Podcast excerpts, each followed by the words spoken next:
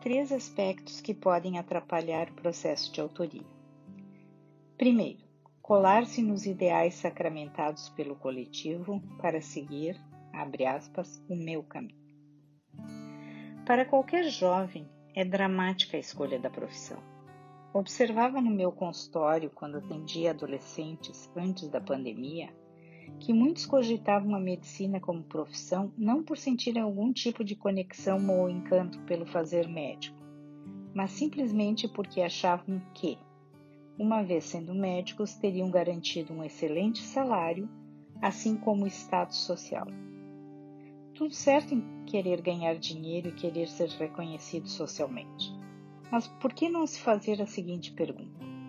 Como eu posso ser reconhecido e ganhar dinheiro com aquilo que eu desejo fazer? Esse questionamento vale não só para jovens, mas também para quem não está satisfeito com o que está fazendo atualmente ou simplesmente está a fim de se reinventar. Segundo, não saber o que se deseja. Saber o que se deseja é uma arte que implica uma conexão fina consigo mesmo, além da coragem para se escutar. Além disso, nós vivemos numa época cujo leque de opções para escolher qualquer coisa é tão vasto que até para decidir em que restaurante se quer jantar pode ser tenso. Porém, quando a decisão é imprescindível, casar ou não, engravidar ou não, mudar de emprego ou não. É interessante que a pessoa possa se ler. Terceiro, não conseguir sustentar o seu desejo. Esse é um problema sério, porque em geral envolve um conflito de interesses que é interno.